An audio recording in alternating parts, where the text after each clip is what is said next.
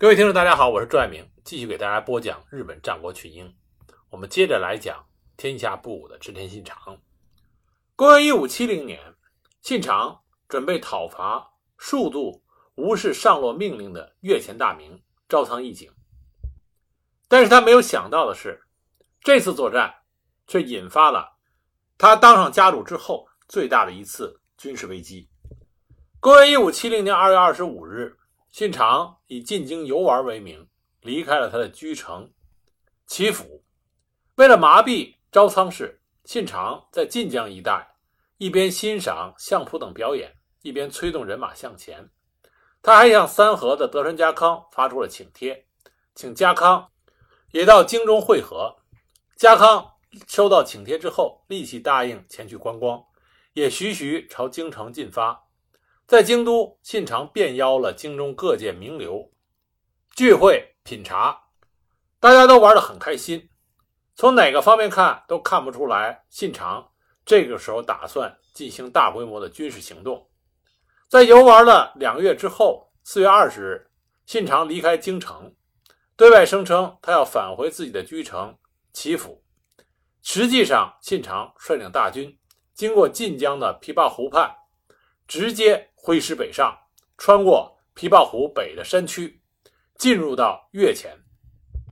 猝不及防的朝仓义景只能依靠在敦贺平原的首统金崎两个城拼死抵抗，而信长利用以前做过越前幕僚的明智光秀为向导，丰臣秀吉、德川家康为前阵，一鼓作气，力求速战速决。很快，首统和金崎两城就陷落了。信长挥师前进，以德川家康为前阵，直扑朝仓家的木崖岭要塞。那么，正当信长节节进逼的时候，形势突变，他的妹夫晋江的前景长政叛变了。前景长政呢，也是战国时期一个非常有为的优秀大名。这是为什么信长一直想尽一切办法拉拢他，并且把自己的妹妹嫁给了前景长政。在长政进京的时候，信长曾经手拉着手把他介绍给了将军足利义昭，并且关照的说：“长政是我的妹夫，希望诸公像对待我一样跟他至亲至近。”甚至在京中的僧侣富商来面见信长的时候，信长就说：“我何德何能，请诸位先去拜见前景公。”而前景长政也一直对信长。全力的支持。不过这一次，因为与朝仓家的战争，前景长政背弃了织田信长。主要的原因是前景家和朝仓家是世交，前景氏是在朝仓家的庇护下建立起来的，这个恩情是几代人的恩情。而前景家采取的又是君主家臣共同治理的政策。这使得家臣的力量在某些时候能够影响到君主的决策。在听到织田家对朝仓家开战的报告之后，前景长政分析了形势，打算支持织田家。但是由于前景和朝仓两家多年的关系，前景家大部分的重臣倾向于朝仓家。听到前景长政打算支持织田家之后，这些重臣们联合起来对前景长政施压。甚至请出了已经隐居的前井久政，也就是前井长政的父亲。在父亲与重臣们的施压下，前井长政屈服了，所以前井就屯兵于江北山中，截断了位于口袋状的敦贺平原中织田德川家联军的后路。而长政和信长的妹妹，也就是他的妻子阿市关系非常好，所以前井长政并没有。禁止妻子阿市向他的兄长织田信长报告前景家对织田家开战的消息。那么，也有人说，这是因为前景长政认为信长是在劫难逃，所以知道不知道已经无关紧要了。而的的确确，当时的战略形势对于织田德川联军非常的不利。敦贺平原北临日本海，东西两面都是高山阻隔，是像一个口袋。南面是前景的晋江，长政关闭了南方的大门，那么织田德川家三万联军就挤在了敦贺平原中，前景和招仓两面夹击，织田军必败无疑。能不能逃出升天，都是未知之数。据说信长的妹妹阿市送给他兄长信长的是一个两头被绑住的一袋小豆子。当时信长拿到这个信物，给自己手下的重臣一块看，当时丰臣秀吉立刻反应出来，前景长政背叛了。信长当机立断，决定立即后退，否则的话，三万大军将死无葬身之地。在军事会议上决定从连马匹都难以通过的琵琶湖东岸山区后退，而把守在那里的只是前景家一些警戒的小部队，并非是主力。但这里有一个最关键的问题：由谁去殿后，阻挡住招仓家追击的部队？这个人一定要英勇善战、足智多谋，否则的话，螳臂挡车，起不到拖延敌人追兵的这个作用。那么有一个人就自己主动站了出来，这就是丰臣秀吉。除了丰臣秀吉以外，信长决定留池田胜政作为殿后军的总指挥。另外还配备了明智光秀，因为明智光秀熟悉越前的地形。据说，当信长和殿后部队分别的时候，丰臣秀吉磕头送别，信长流下了眼泪。而且，众位家臣，包括柴田胜家、佐有兼胜政、丹羽长秀，在与丰臣秀别告别的时候，一看他手里的兵力实在太弱，纷纷将自己麾下武艺出众的武士留下。德川家康更给丰臣秀吉留下了几十条非常宝贵的火枪。在大军撤退之后，丰臣秀吉命令殿后的部队在前额或者头盔都贴下三角形的白纸，意味着活着的亡灵，并且高高的挂起一面大旗，上书“南无阿弥陀佛”，进驻金崎城。无论之后丰臣秀吉在日本战国史里多么的如日中天，我们可以想象。当时他去负责金崎城殿后的时候，他的心中一定是抱着死志的。金鸡城位于海角，是用栅栏围起来的鹿寨，丰臣秀吉就要在这里抵挡招仓家的大军。刚开始，丰臣秀吉命令火枪队躲在鹿寨里，射击逼退充当尖兵的小股敌军，但是不出击。等太阳落山了，周围黑下来了。丰臣秀吉得到探子报告说，招仓军已经抵达木崖岭，兵力三万，不过已经宿营。那么先锋的两千兵力还在继续向前进逼。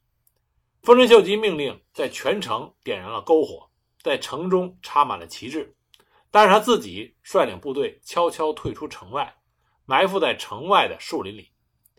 越前的先发武将茅屋七佐卫门计划晚上赶到，然后第二日攻城。可就在茅屋率领他的部队进入树林的时候，丰臣秀吉带着伏兵突然出现在他的侧面。先是火枪队的一阵排射，然后是长枪队的突击。而丰臣秀吉的好友丰须贺正胜手下善于夜战的野武士发挥了极大的杀伤力，一下就把茅屋的部队打得溃不成军，落荒而逃。小胜一阵之后，丰臣秀吉并没有盲目乐观，他马上聚拢兵力。径直的穿过金崎城，逃出了七八里的路程。等天亮的时候，招仓军才发现金崎城已经成为了空城。丰臣秀吉这种作战的方式，正是动态防御经典的战例。丰臣秀吉率领殿后军迅速的撤退，但是当天就被招仓家的部队给追上，沿途还不断的遭到隶属于越前的真宗僧侣的伏击。幸好丰臣秀吉不断的利用山中有利的地形，率领小部队一边抵抗一边作战，但是他身边的士兵也经过不断的作战越来越少，眼看着丰臣秀吉就处于危险的境地，他已经做好了切腹自尽的准备。如果这件事情发生，后来日本战国的历史就会大大的不同。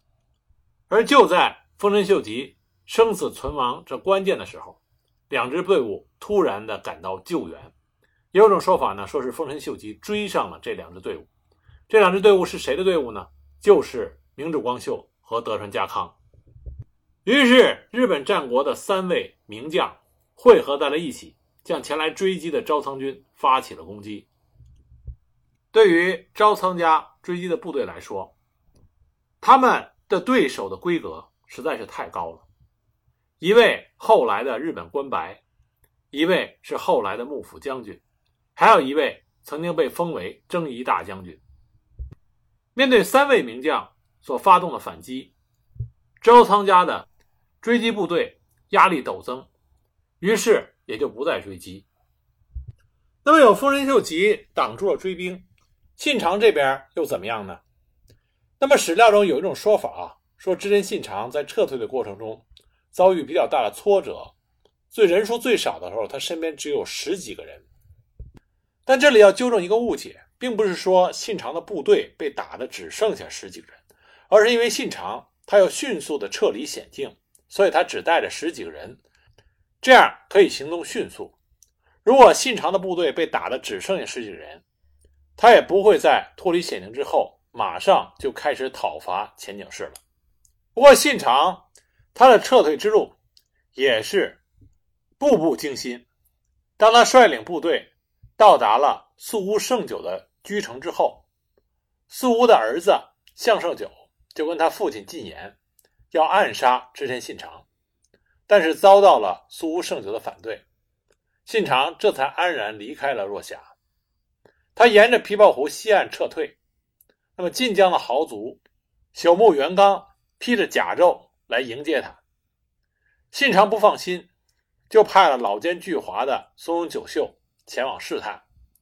松永久秀试探了朽木元刚的态度，确认的的确确元刚是倒向了信长一方，这样信长才放心的入住了朽木元刚的府邸，然后由朽木元刚作为向导，走朽木谷一线撤回了京都。而在整个撤退过程中，最惊险的一次，是在千草山中，他遭遇到了号称甲贺第一火枪高手，可以射落飞鸟的山谷善助方的袭击。就是善助方在离信长近二十米的地方开火，结果老天爷庇佑信长，两发子弹只是穿透了信长袖子下面的下摆。信长并没有因此负伤，刺杀失败。后来信长脱离险境之后，对善谷善助方进行了通缉，他就逃到了晋江高岛郡隐居。三年之后，被投降信长的高岛郡领主基野元昌出卖逮捕，后来被押送到了信长的面前。信长对他进行了残酷的虐杀。当时把单仲方整个人埋在土里，只露出头来，然后让路人用竹锯锯他的脖子，整整虐杀了三天，才最终死亡。很多时候，我们在看待一些成功的历史人物，经常会冠以宽宏大量、宽厚仁慈、胸襟宽广这些褒义的评价，但实际上，很多伟大的历史人物，他的胸襟并不宽广。我们之所以觉得他胸襟宽广，实际上是因为我们没有看到这些历史人物之所以成功，是因为他看事情的格局、看事物的角度、看事情的层次和一般人有着很大的区别。他们对一些身边人物和事情的看法，在时间跨度上和认知的深度上，都远远超于其他人。但更多的是。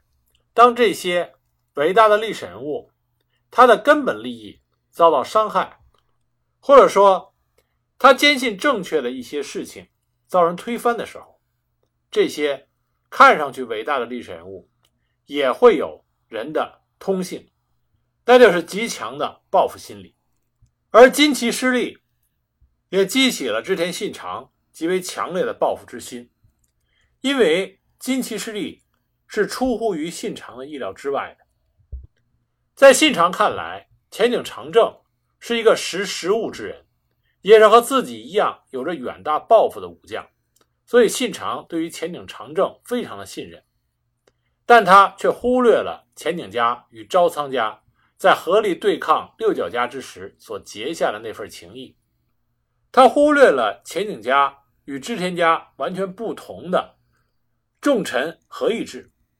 尽管在之前织田信长和前井长政签订盟约的时候，里面提到过对招仓家不得使用武力，但是信长认为，在共同的利益面前，他不让前井长政出兵越前的招仓家，就已经是照顾了前井和招仓两家昔日情谊，算是给长政一个交代。但没想到，从前井家的角度来看，这远远不够。信长是一个非常自信的人，正是因为如此，田井长政出乎信长意料之外的反叛，让信长非常的惊慌和震怒，这也使他下定了决心，一定要灭亡前井和招仓氏。那么金崎撤退战让另外两个人获益匪浅，一个呢是丰臣秀吉。丰臣秀吉本来在信长的手下算是比较出众，但绝没有到令人瞩目这个程度。但是在金崎撤退战中，他勇于担任了殿后这个很有可能有死无生的任务，这就使得他在织田家的地位迅速的上升。如果说在金崎撤退战之前，丰臣秀吉给很多人的印象，是善于察言观色，会取悦主公。说不好听了，一个献媚的小人。但是在金崎撤退战之后，他变成了一个拯救全军的英雄。而且在这场撤退作战中，丰臣秀吉也证明了他在战场上的杰出能力。这也使得战后丰臣秀吉可以着手组建自己的家臣团，开始成为在信长手下能够独当一面的重臣。如果说丰臣秀吉是信长手下家臣里边因为金崎撤退战而大放异彩，那么另外一个大放异彩的就是德川家康，因为德川家康是和织田信长在这个时候属于盟友关系，两个人是联军。那么在前井长政断了联军后路之后，德川家康不仅没有惊慌失措，反而和信长通力合作，脱离了险境。这样，信长就更加的信任德川家康，两个人的盟友关系更加的坚不可破。信长从越前撤退以后，命令明智光秀和丹羽长秀前往若狭国，要求当地的豪族武藤有义和之前在他撤退途中经过的素屋胜久献出人质，表示忠诚。那么，在两个人投诚之后。为了防卫前井长政，信长安排了道叶义铁父子跟斋藤利三驻屯晋江。当时晋江一带发生了一揆，反抗织田家的统治，试图在首山附近放火，结果被道叶义铁击败。当时道叶义铁逃取了一千二百多名敌人。与此同时，负责殿后的丰臣秀吉也安然回到了京都。不得不说，秦岭长政的叛变，使得原来稳定的京畿一带的局势变得危机四伏。越来越多被织田信长所吞并的势力残余部，都揭竿而起，攻击信长。六角义贤在甲贺召集了旧部，东山再起，准备进攻长关四城，重新夺回晋江的南部。三好长义也联合了涉津的荒木村重。将织田家的池田胜政驱逐，夺下了池田城。三好三人众在四国也集结兵力，准备重返京都。拥有大量僧兵的石山本愿寺势力也在暗中帮助三好家。晋江的北瑞山严立寺也在支持朝仓和前景家。毛利、武田、上山等势力也开始密切地关注着错综复杂的京畿内动态。随时准备杀进京畿。织田家这个时候在京畿附近的统治出现了四面楚歌、风雨飘摇的局势。信长对于这种局势是了如指掌的，他知道，他要想让这些反对他的势力土崩瓦解，他第一步要做的就一定是要让前景和招仓家付出惨痛的代价，这样才能杀鸡儆猴。信长也知道兵贵神速，要动手就要趁着其他势力还处于观望的状态，迅速的对前景和赵仓家施以霹雳手段。从实力上来讲，织田家要占据绝对的优势。信长控制着尾张、美浓、伊势，还有晋江的南部。射津除了石山外的全境，再加上铁杆盟友德川家康的三河远江全境，一共是大约三百九十万担的领地。全部兵力可以达到约六万人。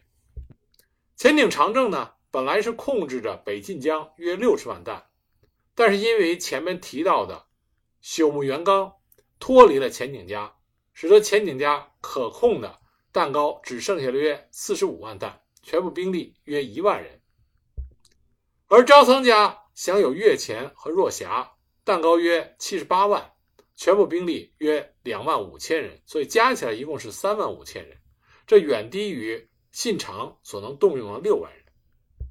但是朝仓义景和前井长政已经知道，他们和信长之间没有任何缓和的余地，而且前井长政和朝仓义景也都是当时著名的。